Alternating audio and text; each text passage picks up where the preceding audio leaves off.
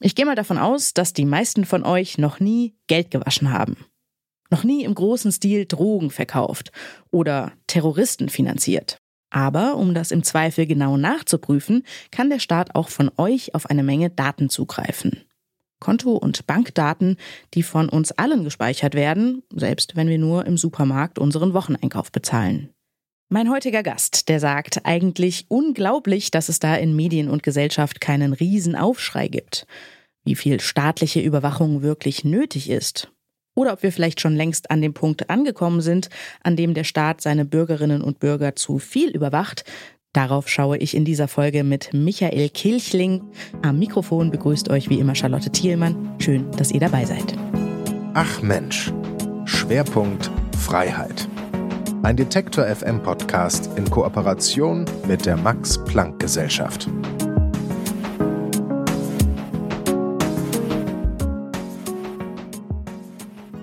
Wie viel staatliche Überwachung gibt es eigentlich in Deutschland? Um das zu messen, haben Wissenschaftler am Max-Planck-Institut zur Erforschung von Kriminalität, Sicherheit und Recht das sogenannte Überwachungsbarometer entwickelt. Mehr dazu weiß Michael Kirchling und er ist mir jetzt aus Freiburg zugeschaltet. Herzlich willkommen im Podcast, Herr Kirchling. Hallo, schönen guten Tag. Herr Kirchling, ich habe dieses sogenannte Überwachungsbarometer gerade schon angesprochen. Was zeigt es denn so insgesamt an? Sind wir hier in Deutschland in Sachen Überwachung ja doch noch so im grünen Bereich oder geht es doch eher so in Richtung gelb-rot? Das ist eine sehr gute Frage und genau äh, dieser Frage stellen wir uns. Wir haben in den vergangenen Monaten ein Konzept erarbeitet, äh, auf dessen Grundlage wir tatsächlich planen, die ganz verschiedenen Arten von Überwachungsmaßnahmen, bei denen es ja im weitesten Sinne um den Zugriff auf Daten geht, die in ganz verschiedenen Lebenskontexten auch anfallen, um die tatsächlich zu erfassen äh, und dann für die verschiedenen Maßnahmen jeweils auch so eine Art Eingriffsintensität tatsächlich berechnen zu können. Ja? Und je nachdem, ob dann eine eingriffsintensive Maßnahme äh, weniger häufig oder häufiger angewendet wird, kommen wir dann vom Grünen mehr ins Gelbe, Orange, Rote, während bei äh, Maßnahmen, die jetzt nicht so eingriffsintensiv sind, äh, da könnte dann auch eine größere Zahl von äh, Maßnahmen durchgeführt werden, ohne dass wir dann schon in den gelben oder orangen Bereich kämen. Wir hoffen in etwa einem Jahr dann tatsächlich auch aktuelle Ergebnisse präsentieren zu können und dann kann man tatsächlich auch äh, die Frage beantworten, wo stehen wir. Aber das ist ja interessant. Das heißt ja sozusagen, Rot heißt nicht, diese Maßnahme ist besonders invasiv, sondern sie wird vielleicht tendenziell einfach zu häufig angewendet. Mhm. Ja, genau. Vielleicht können Sie das ja noch mal kurz ausführen. Wo soll es denn hingehen mit dem Barometer? Welche Bereiche werden dadurch irgendwann mal gemessen? Ja, da gibt's eine ganze Vielzahl von verschiedenen Zugriffsmöglichkeiten. Äh, man kann es äh, sich vielleicht am besten vorstellen, wenn man es so nach, äh, nach verschiedenen Datenarten äh, mal äh, sich überlegt und auflistet. Ja, Zum einen ist der große Bereich der Telekommunikation. Da gibt es zunächst die sogenannten Bestandsdaten. Also da kann man dann ermitteln, welche Person hinter einer bestimmten Telefonnummer äh, steht. Dann die Telekommunikationsverkehrsdaten, das sind sämtliche äh, Verbindungsdaten, wer hat mit wem, wann, wie lange telefoniert beispielsweise. Dann das klassische Abhören äh, von Telefonaten. Das sind dann die Inhaltsdaten. Da wird tatsächlich analysiert und aufgezeichnet, worüber wird gesprochen in einem äh, Telefonat. Äh, dann gibt es die ganz verschiedenen Arten von Computerdaten, die bei der Online-Durchsuchung dann tatsächlich untersucht werden. Dann gibt es eine Vielzahl von Daten im Zusammenhang Zusammenhang mit der Nutzung äh, von sogenannten Telemediendiensten. Das sind einmal wieder die Bestandsdaten. Es sind Passwörter beispielsweise, die wir nutzen, wenn wir bestimmte Seiten und bestimmte Dienste äh, aufrufen. Dann gibt's eine ganze äh, große Liste von Mobilitätsdaten. Die kann man einmal erfassen, äh, indem man beispielsweise nachverfolgt die geografischen Daten, äh, wie, wie sich ein Mobiltelefon bewegt hat. Äh, dann äh, die Autokennzeichenerfassung. Äh, auch das ist ein ganz wichtiger Bereich in diesem Zusammenhang. Die sogenannten Flug Gastdaten äh, und dann eine Vielzahl von Daten aus dem privaten Lebensbereich.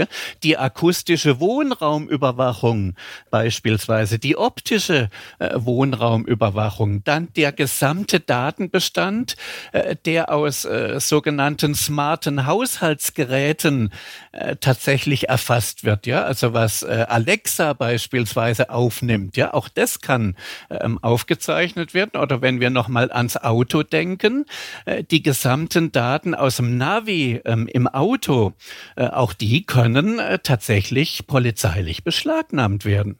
Jetzt produzieren wir alle ständig Daten, also wir sind mobil, wir telefonieren, wir surfen im Internet. Wo würde denn dann dieses Barometer in Richtung Rot ausschlagen? Also wo greift der Staat auf diese Daten zu? Was wissen Sie da schon? Das ist schwer zu prognostizieren. Also es gibt einige Bereiche, äh, wo man bereits Zahlen hat. Das betrifft zum einen das Abhören von Telefonen.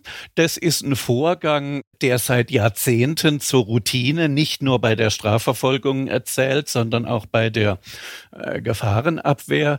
Da ist die Zahl der Zugriffe relativ stabil während wir andere Bereiche haben, wo wir ein zum Teil exponentielles Wachstum tatsächlich gesehen haben in den letzten Jahren. Äh, und das betrifft beispielsweise äh, die Abfrage von Kontodaten, also ein Bereich, an den man gar nicht in erster Linie denkt, wenn Fragen der Überwachung äh, und der Kriminalpolitik, der Gefahrenabwehrpolitik, der Sicherheitspolitik diskutiert werden. Also gerade bei diesen Kontodaten bin ich auch auf eine Grafik gestoßen zum Überwachungsbarometer. Das fand ich schon äh, beeindruckend, um es mal neutral zu formulieren. Also das hat sich tatsächlich in den letzten 20 Jahren mehr als verzehnfacht, ist richtig explodiert.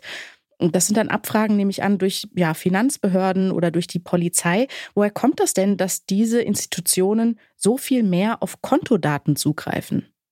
Ähm, das hängt etwas zusammen mit größeren Tendenzen, die wir in der allgemeinen äh, Sicherheitspolitik kennen und beobachten können. Ähm, gerade wenn es um Zugriff auf Kontodaten geht, dann ist das große Stichwort in diesem Zusammenhang Geldwäschekontrolle. Bei Geldwäsche denken jetzt die meisten Bürgerinnen und Bürger wahrscheinlich nicht daran, dass sie selbst das betreffen könnte. Ja? Nichtsdestotrotz ist es ein Bereich, äh, der sich äh, in den Anfängen bewährt hat. Da wurde das Ganze nämlich eingeführt in den 1980er Jahren, erfunden sozusagen in den USA, die schon immer äh, ein großes Problem mit Drogenhandel im großen Umfang hatten. Äh, und dann ist es gelungen, den USA das sozusagen auf die internationale Agenda zu bekommen. Ja, und dann gibt's ganz verschiedene internationale Gremien, die sogenannte Financial Action Task Force. Das ist ein Gremium aus Finanzexpertinnen und Experten ähm, aus allen Teilen der Welt, aus allen wichtigen Ländern und die definieren dann immer äh, die Standards für die Geldwäschekontrolle. Und das hat sich immer mehr äh, ähm, intensiviert und aus einem Instrument, das anfangs äh, alleine als Ziel hatte, äh, wirklich die Bekämpfung von äh, schwerer Drogenkriminalität, von Drogenhandel im großen Stil, wurde dann erweitert nach dem September September 2001 auf die Terrorismusfinanzierung äh, und mittlerweile ist es ein fast uferloser äh, Bereich geworden und mittlerweile kann Geldwäsche äh, Ermittlung betreffen Gelder, die mutmaßlich aus jeder Art von Straftaten, also selbst aus einem einfachen Diebstahl herrühren können. Das heißt, äh, wenn jemand äh, eine gewisse Geldsumme unterschlägt äh, oder stiehlt und die dann auf sein Konto einzahlt, dann ist bereits der Tatbestand der Geldwäsche erfüllt. Und etwas, was wir auch kennen, die meisten von uns aus der Praxis, sind diese berühmten Phishing-Mails, wo dann ein verlockendes Angebot kommt, dass man gewisse größere Geldbeträge einmal über sein Konto führen lässt äh, und dafür eine gewisse Provision kassieren kann. Auch das ist äh, eine typische Geldwäscheaktivität äh, und in diese Falle sind tatsächlich schon viele völlig unbescholtene Bürger geraten, die dann plötzlich mit äh, strafrechtlichen Ermittlungen konfrontiert waren. Also das heißt, nicht die Menschen, die diese Phishing-Mails verschicken, geraten in den Verdacht der Geldwäsche, sondern Menschen, die auf diese Phishing-Mails reinfallen, sehen sich plötzlich damit konfrontiert, unter einem Geldwäscheverdacht zu stehen. Genau. Was dem Staat dann auch vermutlich ähm, ja, relativ weitreichende Eingriffsmöglichkeiten beschert. Genau, der Staat kann dann äh, praktisch äh, sich einen Einblick äh, verschaffen in die gesamten äh, Kontobewegungen der verdächtigen Personen. Das ist aber noch nicht alles. Äh, Im Bereich der Geldwäschekontrolle hat man so etwas die ja, wie, wie will ich sagen, die Last der Durchführung äh, und die Last der Verdachtsgewinnung hat man sozusagen ausgelagert an die Banken äh, und an die Finanzinstitutionen. Die sind nämlich äh, qua Gesetzes verpflichtet, ständig die Kontobewegungen all ihrer Kundinnen und Kunden äh, sozusagen automatisiert zu beobachten. Und sobald jetzt äh, eine ungewöhnliche Transaktion auf einem Konto vonstatten geht, sind die Banken dann verpflichtet, äh, eine sogenannte Verdachtsanzeige äh, zu erstatten. Und dann führt das eben auch dazu, dass sämtliche Kontobewegungen überprüft werden können. Und das betrifft eben, äh, wie man sieht an dieser schönen Statistik, die Sie erwähnt haben, äh, dass wir hier tatsächlich fast ein exponentielles Wachstum haben äh, in den letzten Jahren bei diesen Kontoabfragen. Wir haben es auch mal ausgerechnet, um das bisschen griffiger zu machen.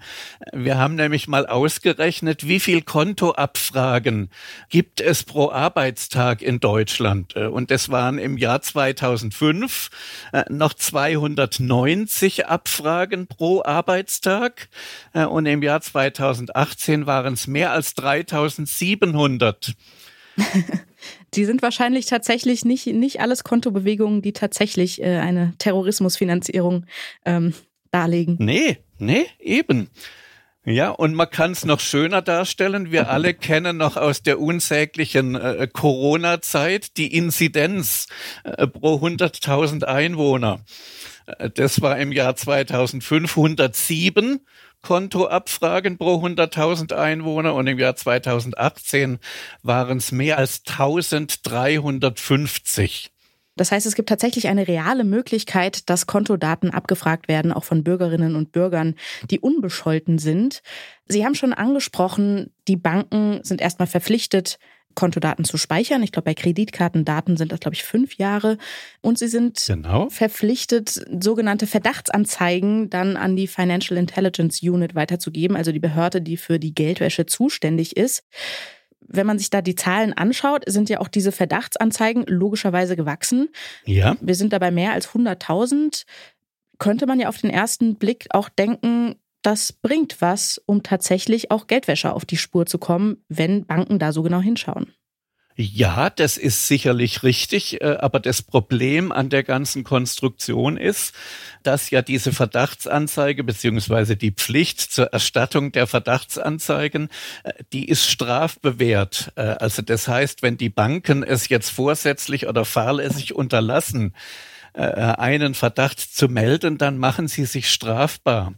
Und das führt natürlich dazu, und äh, da gibt's entsprechende Schätzungen, dass einfach die Zahl der Verdachtsanzeigen erhöht ist, äh, weil die Banken sich natürlich äh, bemühen, jeglichen falschen Verdacht einer fahrlässigen Unterlassung einer Verdachtsanzeige äh, das zu unterlassen. Ja, und dann wird eben im Zweifel eher mehr angezeigt, äh, damit die Banken auf der sicheren Seite sind und kein Risiko eingehen. Mhm. Jetzt gibt's ja vielleicht Menschen, die sagen, na ja, ich wasche ja kein Geld der Staat kann sich ruhig anschauen, dass ich mit meiner Kreditkarte eine Tafel Schokolade gekauft habe oder dass ich äh, ja, über Silvester nach New York fliege. Wo ist da also das Problem, wenn da im Zweifel beim Zoll ein bisschen zu viele Anzeigen landen? Ja, das Problem ist ganz einfach, dass grundsätzlich äh, in unserer freiheitlich-demokratischen äh, Grundordnung die staatliche Überwachung der Ausnahmefall sein soll. Ja, also Datenschutz ist ja nicht umsonst ein sehr hohes Gut in Deutschland, der ja viele Lebensbereiche betrifft. Und dann ist die Frage, warum soll das jetzt im Bankenbereich anders sein? Ja, einfach um dem Staat die Ermittlungstätigkeit zu erleichtern. Haben Sie denn das Gefühl, dass die Bürgerinnen und Bürger im Zweifelsfall richtig einschätzen, wie viel Zugriff der Staat dann auf die Daten hat? Also man hat ja manchmal ein bisschen den Eindruck, dass die Behörden selbst vielleicht gar nicht so einen großen Überblick haben, wie oft sie zugreifen müssten, sonst müssten sie ja nicht dieses Überwachungsbarometer entwickeln. Das ist eben das Problem. Und die Frage ist natürlich auch, äh, wie weit geht hier das Interesse an Transparenz? Äh, wir haben auf der einen Seite, wenn es um Strafverfolgung geht, da haben wir ein relativ gutes Bild und das sind die verschiedenen Maßnahmen statistisch auch gut abgedeckt. Äh, also man kann mit der entsprechenden Vorbildung tatsächlich dann die Daten finden und die entsprechenden Excel-Listen. Es ist nicht sehr attraktiv aufbereitet im Internet, aber immerhin können Sie auf den verschiedenen Regierungsseiten Daten finden. Aber im gesamten Bereich der präventiven polizeilichen Tätigkeit finden Sie bislang wenig Daten. Und wo wir auch wenig wissen, ist natürlich im gesamten Bereich der geheimdienstlichen Tätigkeit. Und um einfach mal einen Gesamtüberblick äh, sich zu schaffen, ähm, in der Wissenschaft diskutiert man das unter dem etwas sperrigen Begriff der Überwachungsgesamtrechnung. Da geht einfach das Bestreben dahin, die Transparenz zu erhöhen und wenn Sie sich mal anschauen, manchmal äh, die etwas hochkochende kriminalpolitische Diskussion äh, über das äh, Niveau der Überwachung in Deutschland, dann wird auch viel mit Mutmaßungen gearbeitet. Man konnte das vor einigen Jahren äh, ein bisschen schön beobachten, äh, als es um diesen sogenannten Bundestrojaner ging. Äh, mhm. Äh, also die Möglichkeit der Behörden, äh, die sogenannte Online-Durchsuchung, sich von außen äh, in Computersysteme einzuhacken. Es ist ja eigentlich nichts anderes wie Hacken. Ja? da gab es schon so etwas, die subtile Stimmung, insbesondere in manchen Bevölkerungskreisen, dass man jetzt nicht mehr sicher sein kann davor, dass der Staat sich in meinen PC einhackt. Ja? Aber die Realität sieht natürlich ganz anders aus. Ja? Das ist derart aufwendig, äh, personalaufwendig, äh, aufwendig die entsprechende Software zu entwickeln, aufwendig dann tatsächlich diesen Staatstrojaner in Anführungszeichen, das Schadprogramm dann tatsächlich unerkannt äh, auf ein Computersystem aufzuspielen, äh, das in der Realität des äh, weniger als äh, ein Dutzend Mal im Jahr in Deutschland vorkommt. Ja? Trotzdem herrscht unterschwellig subtil der Eindruck vor, dass hier das Überwachungsniveau sehr viel höher ist, als es in der Realität tatsächlich der Fall ist. Ja? Und das aufzuklären, das transparent zu machen und ins Verhältnis mit dem Überwachungsgeschehen in anderen Bereichen, beispielsweise beispielsweise äh, im Kontobereich ins Verhältnis zu setzen, äh, das wird, glaube ich, auch die gesamte rechtspolitische Sicherheitsdiskussion in Deutschland befruchten können, weil wir dann eben ein auf wissenschaftlicher Evidenz basiertes Bild haben, wie die Realität tatsächlich aussieht. Also kurz, wir sollten vielleicht alle ein bisschen mehr Sorge haben, dass der Staat in unseren Kontodaten sich umschaut, ja. ähm, als dass der Staat mhm. sich in unsere Rechner einhackt. Genau.